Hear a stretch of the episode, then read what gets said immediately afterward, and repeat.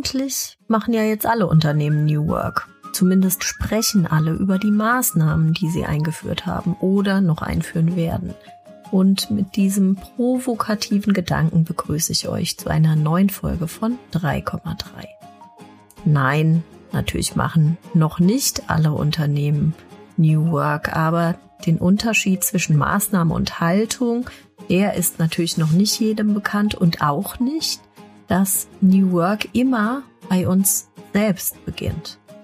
Mit Karin Lausch, die Organisationsberatung, Executive Coaching, Teamentwicklung und noch viel, viel mehr macht, habe ich in der heutigen Folge darüber gesprochen, warum wir künftig Arbeit wahrscheinlich nicht mehr nach Teilzeit und Vollzeit bemessen, wie der Arbeitsvertrag der Zukunft aussehen könnte und warum New Work natürlich auch in Branchen wie Pflege oder Medizin möglich ist. Viel Spaß dabei! Und bei mir ist Karin Lausch. Herzlich willkommen. Schön, dass du endlich, endlich bei mir bist. Dankeschön. Ja, ich freue mich auch. Äh, Vorfreude ist ja die schönste Freude, aber ich, ich freue mich genauso, dass es jetzt geklappt hat. Das stimmt, auf jeden Fall. Jetzt ist der Moment gekommen und wir reden über ein ganz wichtiges Thema. Äh, ich habe es mal genannt New Work Washing. Der Begriff ist in einer der vorherigen Folgen schon mal aufgetaucht und zwar in der mit Svantja Almas. Alle reden drüber, New Work, aber Karin, wer macht's denn wirklich? Ja, ich würde sagen, alle die, die sich nicht mit Maßnahmen befassen, die relativ schnell umsetzbar sind und vielleicht auch mit Zahlen zu tracken sind. Ne? Also da würde ich schon mal, ähm, auch wenn jetzt vielleicht viele enttäuscht sind, aber da würde ich schon mal so eine Grenze ziehen und würde sagen, ähm, aus meiner Sicht, gerade jetzt im Moment machen es vor allen Dingen die Menschen und die Unternehmen, die bei sich selbst anfangen. Ähm, und äh, da den ersten Schritt machen und noch nicht bei den anderen. Ich glaube, das mhm. ist ein ganz großer Unterschied. Wie und mit was täuschen denn Unternehmen im Moment ähm, vor, dass sie sich mit sich selbst beschäftigen? Woran erkennt man das denn eigentlich? Das ist eine sehr schöne Frage. Ähm, ich weiß gar nicht, ob Sie das bewusst vortäuschen. Ich glaube sogar, dass viele Unternehmen das wirklich glauben und, mhm. ähm, und richtig motiviert auch bei der Sache sind. Also so erlebe ich das auch, wenn ich mhm. Unternehmen begleite. Die finden das richtig toll, was sie machen. Mhm. Und erstmal sind ja auch Dinge immer gut, die irgendwie eine positive Energie entfachen.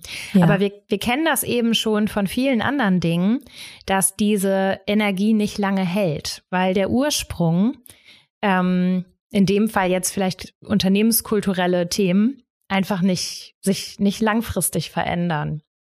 Und wenn du jetzt fragst, wie täuschen sie das vielleicht vorabsichtlich oder unabsichtlich, dann auf jeden Fall damit, dass sie ähm, eine sehr offene und selbstbestimmte Unternehmenskultur damit ähm, verbinden, von wo aus ich vielleicht auch wann arbeiten kann oder wie unsere Büroräumlichkeiten aussehen, dass die total fancy sind.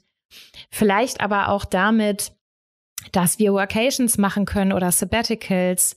Vielleicht aber auch damit, dass wir Führung teilen.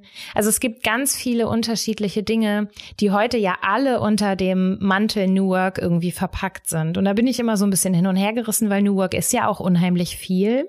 Mhm. Aber so viel ist New Work dann auch wieder nicht. Also es wird manchmal auch so ein bisschen benutzt das Wort. Ja, das, ne? das genau. stimmt. Mhm. Und äh, es hängt natürlich auch viel miteinander zusammen. Das stimmt natürlich genau. auch. Mhm. Ähm, dann sag denn, dann sag doch noch mal, äh, wenn du sagst, New Work ist äh, unheimlich viel, aber am Ende doch nicht. Was ist denn New Work überhaupt? Was ist deine Definition davon? Ja, meine Definition, du hast ja eben auch schon Swantje erwähnt, ich glaube, da sind wir sehr nah beieinander, was die äh, persönliche Definition angeht. Also ich äh, arbeite auch sehr, sehr gern mit dem, ähm, mit dem starken Ich und mit dem starken Wir und mit der starken Gesellschaft. Ne? Das ist auch mhm. so dieser Dreiklang, den Michael Tratmann und Swantje Eimers auch nutzen. Und ich glaube, genau das bringt es eigentlich auch auf den Punkt. Aber es geht eben in diesen drei Kategorien nicht nur darum, die Dinge zu verändern, die wir sehen können und die wir anfassen können, sondern es geht eben vor allen Dingen darum, unsere Sicht auf diese drei Säulen zu verändern. Und das fängt aus meiner Sicht beim Menschenbild an. Und das ist was sehr, sehr Persönliches. Und ich glaube, das ist immer so der erste Schritt, ähm, den New Work braucht. Und, und der, äh, der, der Gap zwischen mein Menschenbild und ich arbeite vom, im Homeoffice, der ist halt riesig. Also mhm. dazwischen passt eine ganze Menge. Mhm. Ähm, wo liegt denn jetzt der Unterschied zwischen den Maßnahmen, von denen wir jetzt auch schon ganz viele gehört haben, und dem New Work Leben? Und ich fange bei mir selbst an. Wo, wo liegt der Unterschied und wie mache ich denn dann wirklich den ersten Schritt als Organisation? Das ist ja gar nicht so einfach und das ist gar nicht so, ähm, also das ist sehr komplex und äh, wir wissen alle, ähm, ja, es gibt keine eine Universallösung, heute schon lange nicht mehr. Hm. Ja, also ich nehme jetzt mal ein konkretes Beispiel, was auch gerade in aller Munde ist. Alle reden im Moment über die Vier-Tage-Woche. Und das ist ja gerade so das nächste Thema, was jetzt kommt nach, nach Homeoffice eigentlich. Ne? Mhm. Wir haben jetzt drei Jahre mhm. über Homeoffice oder nicht gesprochen. Jetzt nutzt sich das Thema so langsam ab. Und jetzt kommt das nächste Thema und das ist die Vier-Tage-Woche. Und wenn ich Vier-Tage-Woche höre, da wurde ich jetzt auch in letzter Zeit oft gefragt, was halte ich davon und wie finde ich das eigentlich, dann sage ich immer, ja, die Vier-Tage-Woche ist jetzt eben auch nur das nächste starre Konzept, das wir uns suchen, mhm. um zu sagen, ah, uns wird es bestimmt allen viel besser gehen, wenn wir unsere Arbeitszeit umschiften oder reduzieren oder whatever.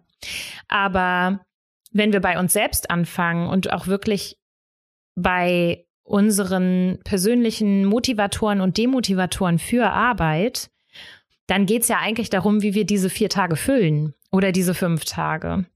Und was der Grund dafür ist, dass wir glauben, dass ein Tag weniger Arbeit uns ähm, gesünder werden lässt. Also was ist eigentlich der Grund dafür? Und ähm, wenn wir das nicht tun, dann ist eine Vier-Tage-Woche erstmal natürlich ein Hype. Dann haben wir wieder dieses Hoch, dieses energetische Hoch, wo alle sagen, super, das ist total toll. Das nutzt sich aber relativ schnell ab, weil dann haben wir in den anderen vier Tagen ja auch wieder eine Arbeit, die uns nicht gut tut, weil wir nicht reingegangen sind, weil unsere zwischenmenschlichen Kontakte immer noch vielleicht geprägt sind von falscher Höflichkeit, von Vorsicht, von Angst äh, vielleicht haben wir immer noch fehlende psychologische Sicherheit. Ähm, vielleicht ist es immer noch zu viel Arbeit, weil wir nicht gut priorisieren. Und in diese vier Tage müssen wir jetzt alles packen, was wir vorher in fünf Tagen geschafft haben, weil wir an der eigentlichen Art, wie wir Arbeit verstehen, nichts verändert haben. Und ähm, das ist vielleicht ein ganz schöner Unterschied zwischen äh, hey, wir machen jetzt eine Vier-Tage-Woche oder lass uns mal flexibler arbeiten, flexibel und gesund und erstmal definieren, was gerade eigentlich ungesund und unflexibel ist. Und das fängt wirklich im Kopf an. Mhm. Wenn du in Organisationen gehst und mit denen arbeitest, ähm, also wenn Organisationen auf dich zukommen und sagen, wir wollen uns wirklich transformieren, wo fängst du an? Dann fange ich erstmal mit der Frage an, also das ist ja dann meistens sind es ja irgendwie Führungskräfte, die auf mich zukommen. Meistens mhm. ist es das Unternehmensmanagement. Und dann frage ich immer, und das war bei Agilität auch nicht anders. Also äh, Agilität ist ja auch ein Thema, wo wir irgendwie die letzten zwei Jahrzehnte auch schon sehr, sehr viel Erfahrungen mit sammeln konnten. Und da ähm, sehe ich viele Parallelen. Ich frage dann immer erstmal, ähm, warum soll sich was ändern? Und bei der Frage kommen wir dann meistens schon nicht so richtig weiter, weil, mhm. weil dann alles genannt wird. Also auf einmal wird so ein Bauchladen aufgemacht an Dingen, die irgendwie Missstände sind. Alles, was nicht gut läuft. Und das soll dann geheilt werden. Und ähm, ich weiß nicht, ob das dann der richtige Ansatz ist, zu sagen, wir machen jetzt New Work, dann wird das alles besser sondern ich glaube, das ist eben wie bei der Agilität auch. Ich glaube, New Work und auch Agilität machen nicht gleich automatisch ganz viel besser, sondern sie machen die Probleme deutlich. Also sie spülen die eher nochmal hoch an die Oberfläche. Und dann fängt ja erst der Weg an. Ähm, und dann, dann geht's erst los damit, dass wir merken, wo vertrauen wir uns eigentlich nicht? Wo haben wir äh, Priorisierungsschwierigkeiten? Ähm, wo haben wir tatsächlich auch mit mentalen äh, Herausforderungen zu kämpfen, äh, die durch die Art unserer Arbeit begründet werden. Und deswegen ähm, fange ich meistens genau da an. Also was soll sich ändern? Warum soll sich das ändern? Und dann erstmal dem so ein bisschen auf den Grund zu gehen, weil New Work ist kein Allheilmittel. New Work kann tatsächlich da helfen, große Krisen unserer Zeit ähm, anzugehen und auch zu lösen. Das ist ein Teil der Lösung. Aber es ist eben auch kein ähm, es ist kein Breitbandantibiotikum, so, mhm. um das mal zu vergleichen. Es wirkt nicht super schnell und es wirkt auch nicht super breit für alle Probleme, die wir haben, sondern es ist eben komplex. Mhm.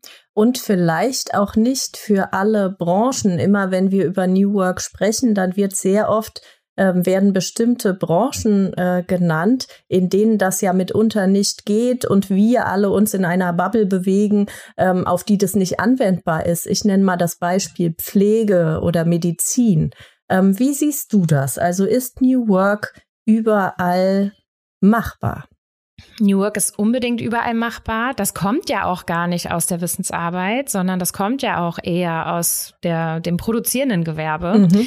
Und, ähm, und das, was du jetzt gerade sagst, ist eben genau diesem Missverständnis geschuldet, dass wir glauben, New Work ist Homeoffice und New Work ist eine Vier-Tage-Woche und New Work ist Workation und New Work ist irgendwie alles, was ich machen kann, weil ich jetzt nur noch einen Computer brauche zum Arbeiten. Das ist eigentlich so ähm, glaube ich, ein Riesenmissverständnis, ein großer Irrtum. Und deswegen äh, sagen eben viele, das ist so ein Bubble-Thema und das sind hier irgendwie äh, Luxusdiskussionen. Und das sehe ich ganz anders.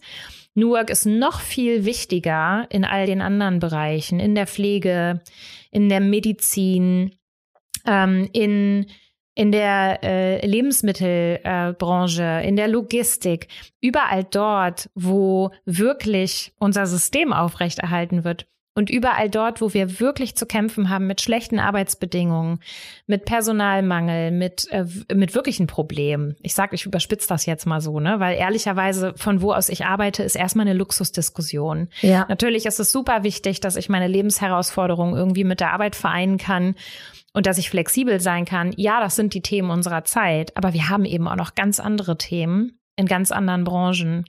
Und wenn wir uns nicht darum kümmern, dass beispielsweise die Pflege oder auch ähm, die Kinderbetreuung ähm, wieder attraktiv wird, dann haben wir in Zukunft wirklich große Probleme. Und das kann eine Vier-Tage-Woche nicht heilen. Mhm.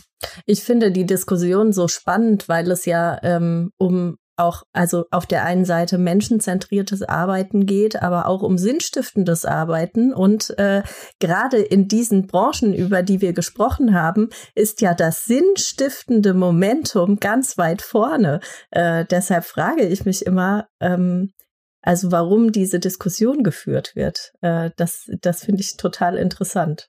Ja. Ja, genau. Und das, äh, da sprichst du was ganz Tolles an, weil das ist was, was ich auch oft sage. Wir haben in der Wissensarbeit, da haben wir die Rahmenbedingungen und müssen uns den Sinn suchen. Mhm. Und in äh, be beispielsweise in der Pflege und Co., da fehlt es an den Rahmenbedingungen mhm. und äh, es gibt aber ganz viel Sinn. Mhm. Und da haben wir ein tierisches Ungleichgewicht momentan. Ja, ja das stimmt. Aber das ähm, werden wir auch nicht alleine äh, lösen können. Also dafür brauchst es wahrscheinlich auch äh, Reglementierung und ähm, politische Rahmenbedingungen, die das Ganze attraktiver machen. Genau, ja. Und auch in der Politik wird ja jetzt gerade aber mehr über die Vier-Tage-Woche diskutiert, als darüber, was wir tun können, um bestimmte Berufsbilder wieder attraktiv zu gestalten, weil mhm. wir sonst einfach noch weniger Nachwuchskräfte haben, Mhm. die in den Arbeitsmarkt eintreten und sagen, super, ich möchte Erzieher oder Erzieherin werden oder ich möchte in der Pflege arbeiten. Ne? Ähm, und dabei ja. ist das aus meiner Sicht tatsächlich das dringlichere Problem. Weniger arbeiten äh, ist so ein Stichwort ähm, und auch die Vier-Tage-Woche. Ähm, viele Menschen ähm, arbeiten ja nicht mehr Vollzeit. Du bist auch eine der Menschen, die nicht Vollzeit arbeitet, ähm, sondern eben sich so drei Bereiche ähm, äh, oder in drei Bereichen sozusagen sich aufhält, die äh, Sinn geben, die für dich Sinn machen. Also du arbeitest im Unternehmen und freiberuflich und du schreibst. Ähm, viele Menschen empfinden genau das als erstrebenswert. Ähm, wie stellen sich denn Organisationen darauf ein? Ja, das ist auch äh, ein schönes Thema. Ich habe ja vorhin gesagt, Flexibilität beginnt im Kopf.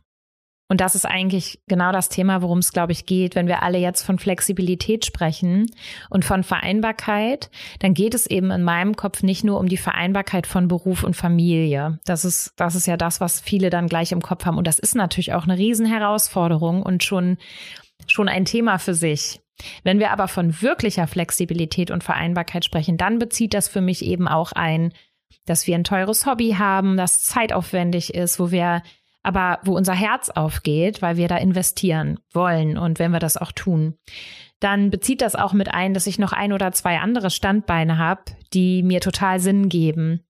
Dann bezieht das vielleicht auch einfach ein, dass ich Zeit mit einem lieben Menschen gerade verbringen will. Ne? So, also mhm. wie schaffen wir es wirklich, unsere Lebensherausforderungen zu vereinen? So mhm. und und Flexibilität beginnt dann tatsächlich im Kopf. Und ich fahre jetzt seit einigen Jahren dieses Modell, dass ich ähm, zum einen in der Company bin, äh, freiberuflich bin, dann kam jetzt vor ein paar Jahren das Schreiben noch dazu. Und ich habe das Glück, dass ich das vereinen kann und dass ich da total flexibel bin. Aber in vielen Unternehmen wenn Mitarbeitende solche Wünsche äußern und auch äh, vielleicht Forderungen äußern. Es wird ja immer mehr aus Wünschen werden ja immer mehr Forderungen jetzt auch, äh, damit, dass sich der Arbeitgebermarkt einfach zu einem Arbeitnehmermarkt dreht. Das muss man ja auch einfach sagen. Also Unternehmen sind deutlich mehr mit Forderungen konfrontiert, was auch nicht leicht ist. Und und das löst momentan eher noch ähm, Ängste aus, als dass mhm. es irgendwie willkommen ist. Ne? Also mhm. Unternehmen stellen sich dann schnell die Frage, welche Prioritäten ihre Mitarbeitenden eigentlich haben und ob sie noch die Priorität A sind. Also wir kommen da eher noch aus einer Denke, wo wir sagen, der Mitarbeitende, die Mitarbeitende gehört mir und muss hier Rechte und äh, muss hier Rechte erfüllen und Pflichten erfüllen äh, und den, diesen Arbeitsvertrag erfüllen. Und ich glaube, dass diese Sicht auf Arbeit, ähm, ich glaube nicht, dass Arbeit heute noch nur aus Rechten und Pflichten besteht. So, mhm. das, das, ähm, aber das ist in ganz vielen Köpfen noch drin. Aber Arbeiten ist viel mehr. Arbeiten ist eine tiefe, ähm, vertrauensvolle Beziehung im besten Fall. Und da geht es eben dann auch darum, die persönlichen Wünsche und Herausforderungen eines menschlichen Individuums zu beachten und zu sagen, hey, was brauchst du eigentlich, dass du gut arbeiten kannst? Und dann sind Rechte und Pflichten, ja, die sind natürlich wichtig. Aber die stehen nicht mehr im Mittelpunkt, sondern es steht eher im Mittelpunkt zu sagen, wie können wir in dem Rahmen, den wir haben, die, die bestmögliche Rahmenbedingungen für dich persönlich schaffen. Und ich glaube, dass es in Zukunft ganz normal wird, dass Menschen andere Standbeine haben. Ich glaube, mhm. dass es normal wird, dass wir nicht mehr den einen Job haben, mhm. weil das einfach gesünder ist, nicht nur den einen Job zu haben. Das trifft bestimmt nicht auf jeden Menschen zu. Wir sind alle anders, aber es ist schon ein wahnsinniger Trend, dass immer mehr Menschen, ne, also sich nebenbei irgendwie was aufbauen. Das ist zum mhm. einen ja auch wirtschaftlich irgendwie gut, mhm. ähm, aber das ist auch für die persönliche Entwicklung total gut. Also die Lernkurve ist viel steiler, als wenn ich in Anführungsstrichen nur in einer Company arbeite. Der Horizont ist ein anderer und alle profitieren davon. Also in meinem Fall profitiert meine Company davon, dass ich nicht betriebsblind werde, dass ich immer auch den Blick nach draußen habe. Die Unternehmen und Führungskräfte, die ich begleite, profitieren davon, dass ich genau weiß, wie es ist, im Moment Teil auch einer großen Company zu sein und weiß, was das so heißt und was da los ist. Und ich persönlich profitiere davon, dass ich mehr lerne, als wenn ich nur das eine tun würde. Und eigentlich sollte es deswegen für uns alle im großen Interesse sein, dass wir möglichst ähm, eine Abwechslung und einen Ausgleich haben. Also Arbeit sollte sich im besten Fall selbst ausgleichen. Dafür sollten wir eben keine Hobbys brauchen. Das äh, leuchtet absolut ein. Ähm, jetzt gehen wir das noch mal einen Schritt weiter und ähm, ich würde gern von dir wissen, was heißt das eigentlich für dieses Vertragsverhältnis und dieses ähm, Angestelltenverhältnis. Also wie würde beispielsweise in Zukunft auch gerne visionär ein äh, Vertragsverhältnis denn aussehen oder braucht es das in Zukunft überhaupt? Ja. Also ich bin ja keine Juristin, ähm, von daher kann ich dir jetzt da auch nur ähm, eine fiktive, wirklich sehr fiktive Antwort ja, geben. Aber auch das. Was ich auf jeden Fall glaube, ist, dass wir wegkommen müssen von äh, dem, dem Bemessen der Arbeit durch Zeit.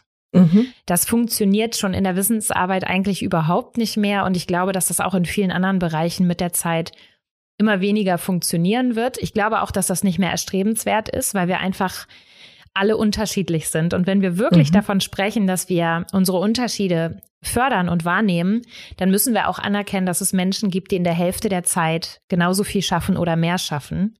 Und dann müssen wir auch anerkennen, dass es Menschen gibt, die brauchen länger dafür. Und ähm, jetzt haben wir natürlich eine Gesetzgebung und ein Arbeitsrecht und das soll Menschen ja auch, soll Menschen ja auch schützen. schützen. Das mhm. ist ja auch ein wichtiger Aspekt. Aber ja ich glaube, wenn du mich fragst, wie müsste das in Zukunft aussehen, dann ähm, ist es in meiner Welt eher so, dass wir nicht mehr sprechen von Vollzeit oder Teilzeit, dass das, mhm. das ist auch eine Wertung, die da immer reinkommt, mhm. die uns, die einfach nicht gut ist. Die ist so mhm. in den Köpfen drin. Ich glaube, davon müssen wir wegkommen und wir müssten hinkommen dazu, dass wir sagen, ich leiste für dich was, liebes Unternehmen, und ich habe eine Aufgabe und diese Aufgabe erfülle ich. Und in welcher Zeit ich das tue, diese Aufgabe zu erfüllen. Und wann ich das tue, das sollte eigentlich mein Thema sein. Das wäre so meine perfekte Vorstellung von Arbeit und das würde auch sehr den Fokus auf die gegenseitige Beziehung und auf das gegenseitige Versprechen ähm, legen, ohne dass wir darüber sprechen, wie viele Überstunden hast du denn? Oder ah, du hast gestern schon wieder so lange gearbeitet. Ach, du willst morgen frei. Das geht aber jetzt irgendwie nicht. Ah, jetzt wollen hier drei gleichzeitig in den Urlaub.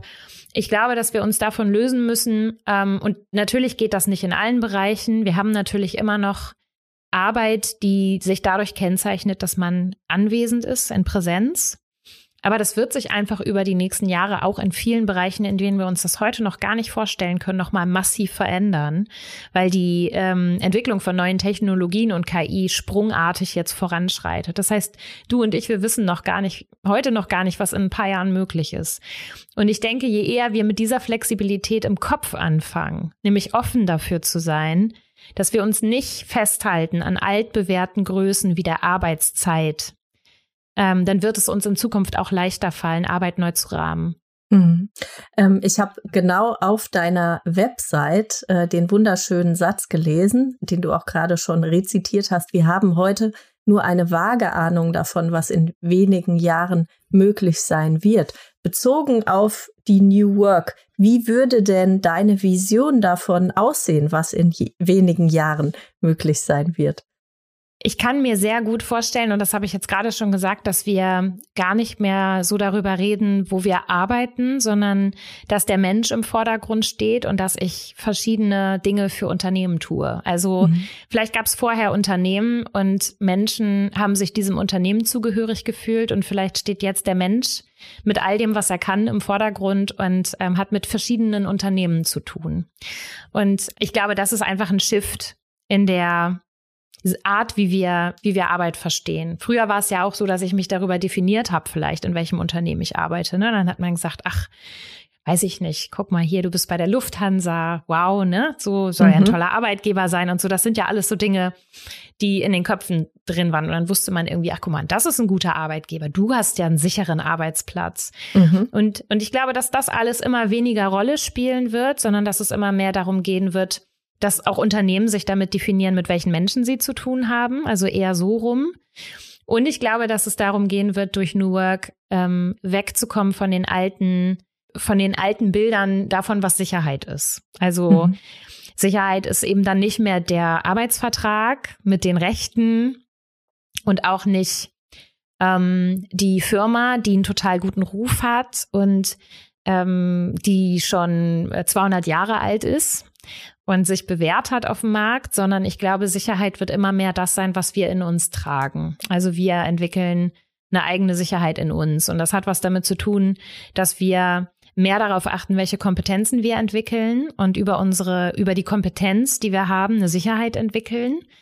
Ähm, aber auch mit Skills, die wir dringend brauchen, um einfach der Komplexität der Welt gerecht zu werden, nämlich Davon sprechen ja im Moment auch alle, ne? Also eine Frusttoleranz, eine Resilienz ähm, und auch die Bereitschaft und die Fähigkeit, mit Veränderungen gut umzugehen. Also ich glaube, dieses Thema, was ist Sicherheit? Und wie gefestigt steht der Mensch eigentlich im Arbeitsleben und wie abhängig ist er von einem Unternehmen? Ich glaube, das wird sich, also in einer Fiktion würde sich das in meinem Kopf grundlegend ändern. Mhm. Und es würde eben auch nicht mehr diese ähm, Abhängigkeit geben. Du hast ja immer ein Machtgefälle zwischen Mitarbeitenden und Unternehmen. Und äh, das war jetzt lange so, dass äh, Mitarbeitende äh, am Ende der Futterkette standen, sage ich jetzt mal ganz bewusst. Ne? Und das Unternehmen hatte irgendwie so die das Zepter in der Hand. Jetzt dreht sich das immer mehr. Also Unternehmen müssen jetzt immer mehr dafür tun, was BewerberInnen und MitarbeiterInnen wollen. Und ich glaube, in Zukunft, im besten Fall durch New Work, haben wir dieses Machtgefälle nicht mehr, sondern es ist eine Partnerschaft. Mhm. Und die Mitarbeitenden äh, sorgen dann auch dafür, dass die Unternehmensziele so aussehen, dass sie zu ihnen persönlich passen. Ja, also wir sprechen ja sowieso immer mehr davon, dass wir uns alle führen, ne? also alle mhm. führen und ähm, es gibt eben auch nicht mehr ähm, dieses Bild vom Industriezeitalter, in dem wir in Denker und also äh, Vorgesetzte, die denken und ausführende Kräfte, die machen, unterteilt mhm. sind, mhm. sondern wir kommen ja immer mehr dahin, dass, äh, dass die Welt so komplex ist, dass wir irgendwie alle führen müssen, mindestens uns selbst und ähm, genau, warum sollte das dann nicht so sein? Ja. Genau, warum sollten wir nicht alle, wir reden ja jetzt auch immer mehr von Intrapreneurship und warum Richtig. sollten wir nicht alle immer mehr in die Unternehmerdenke kommen und ins Unternehmertum? Ähm, aber eben nicht, weil wir dann gleich gründen müssen, sondern weil wir selber die Marke sind und weil wir selber eine Leistung haben, die wir für unterschiedliche Unternehmen anbieten. Genau, mhm. denn wir sprechen ja sehr oft auch äh, in diesem äh, Zusammenhang von ähm, Selbstverantwortung und äh, Selbstführung. Und das ist ja auch ein äh, großes Stück und Selbstorganisation. Genau. Ähm, was dazu beiträgt, Ownership und so weiter und so fort. Ja. ja, liebe Karin, vielen, vielen Dank für diese Projektion und diese spannenden kleinen Visionen, die du uns heute mitgegeben hast. Sehr gerne. Ja, danke, hat total viel Spaß gemacht. Das war's wieder mal für heute. Ich hoffe, Ihr konntet ein paar inspirierende Gedanken mitnehmen aus der heutigen Folge. Ich würde mich freuen, wenn ihr mir schreibt an anr.vnr.de, wen ihr eigentlich in einer der nächsten Folgen einmal gerne hören würdet. Schlagt mir gerne Interviewpartner für diesen Podcast vor. Ich würde mich auch freuen, wenn ihr mir auf LinkedIn folgt und dort auch gerne schaut, was es da so für Neuigkeiten zwischen den Podcast-Folgen rund um die Themen digitale Transformation und New Work gibt. Bis in zwei Wochen. Wir hören uns.